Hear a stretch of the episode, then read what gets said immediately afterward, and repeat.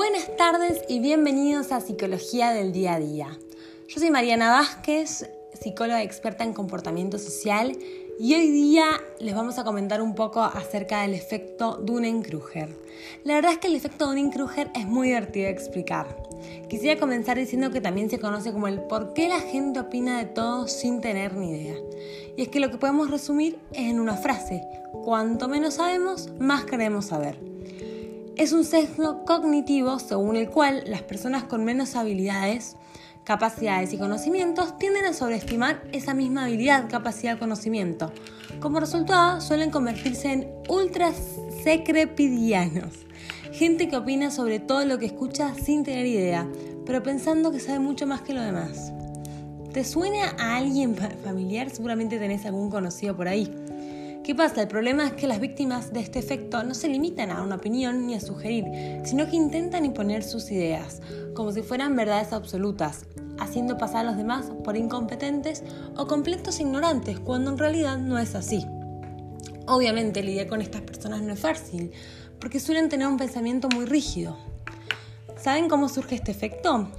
A mediados de 1990, en Pittsburgh, un hombre de 44 años asaltó dos bancos en pleno día, sin ningún tipo de máscara para cubrir su rostro y proteger su identidad. Obviamente, al poco tiempo fue arrestado. Este hombre confesó que se había aplicado jugo de limón en la cara, ya que este le haría invisible ante las cámaras. Jugo de limón, así de ridículo como suena.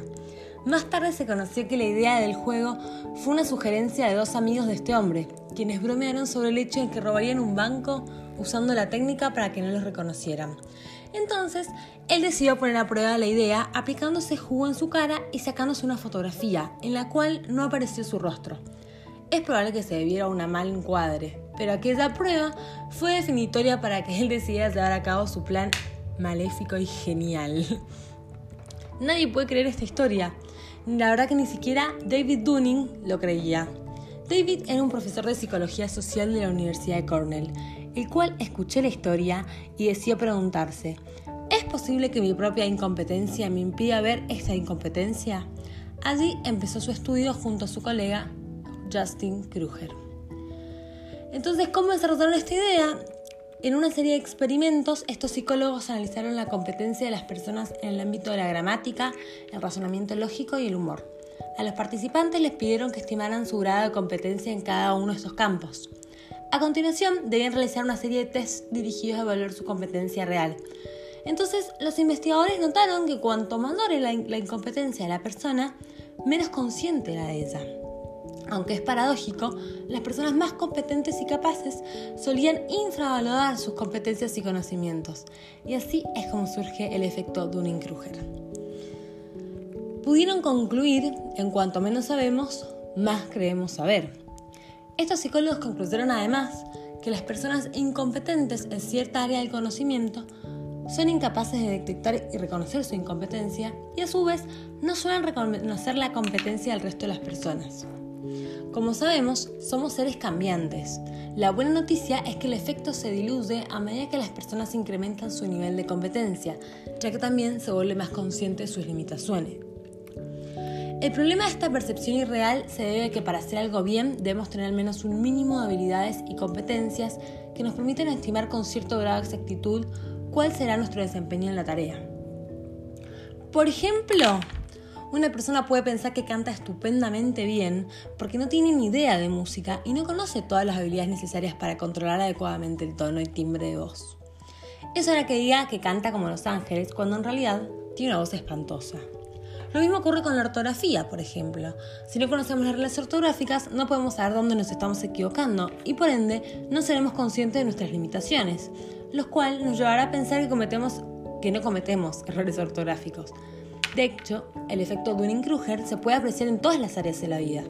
Un estudio realizado en la Universidad de Wellington reveló que el 80% de los conductores se califican a sí mismos por encima de la media, lo cual, obviamente, es estadísticamente imposible. Este sesgo cognitivo también se aprecia en el ámbito de la psicología. Tal es el caso de las personas que afirman que mi mejor psicólogo soy yo mismo, simplemente porque desconocen por completo cómo les puede ayudar este profesional y la complejidad que encierran las técnicas psicológicas. En práctica, creemos que sabemos todo lo que necesitamos saber. Y eso nos convierte en personas sesgadas que se cierran al, conocimiento y emiten opiniones como si fueran verdades absolutas. En nuestro día a día también podemos cometer errores por falta de experiencia y por sobreestimar nuestras capacidades. Pero los errores no son negativos y no debemos huir de ellos, sino que podemos convertirlos en herramientas de aprendizaje. Pero tampoco es necesario tropezar continuamente con la misma piedra, ya que llega un punto en el que resulta frustrante. Entonces, ¿cómo es que podemos minimizar los efectos de, de cómo podemos minimizar los efectos de un encrujer? Por nuestro propio bien y por las demás personas. Para minimizarlo, básicamente eh, y no convertirnos en esa persona que opina sobre todo sin tener idea de nada, lo más importante es explicar esta sencilla regla. Primero que nada, ser consciente de menos la existencia de este sesgo cognitivo. Ya que estés escuchando este podcast, quiere decir que estás siendo consciente de que no sabemos de todo y que generalmente cuando no sabemos es donde más opinamos y más creemos saber. Siempre hay que dejar un espacio para la duda, para formar diferentes para formar diferentes opiniones, pensar y hacer las cosas. Y siempre, y siempre hay que opinar desde el respeto a los demás. Por muy seguro que uno esté en una opinión, no hay que intentar imponerla. Debemos recordar que nadie es experto en todas las materias de conocimientos y ámbitos en la vida. Todos tenemos carencias e ignoramos muchas cosas. Por lo tanto, lo mejor es frenar la vida desde la humildad y con la actitud del aprendizaje. Las personas que opinan de manera tajante sobre todo sin tener idea de que subestiman a los demás suelen generar un gran malestar. La verdad es que nuestra primera reacción suele ser irritarnos o enfadarnos. Es perfectamente comprensible, pero no servirá de nada. En su lugar, debemos aprender a mantener la, calma. Hay que recordar que solo se puede afectar aquello a lo que le damos poder, lo que considera significativo. Y sin duda, la opinión de una persona que no es experta en la materia y ni siquiera sabe lo que habla no debería ser significativa, ¿verdad?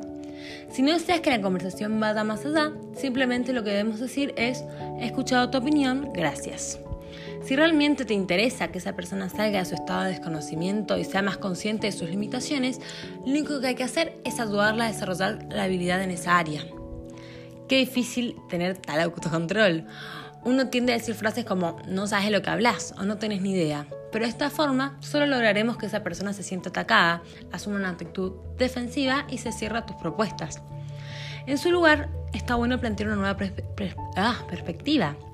Puedes llegar a ser, ya te he escuchado, ahora imagina que las cosas no fueran exactamente así. El objetivo es lograr que esa persona se abra a opiniones y formas de hacer diferentes. También podemos recalcar la idea de que todos somos inexpertos o incluso profundos desconocedores en algunos campos. No es algo negativo, sino una increíble oportunidad para seguir aprendiendo y crecer como personas. ¿Y vos qué opinás?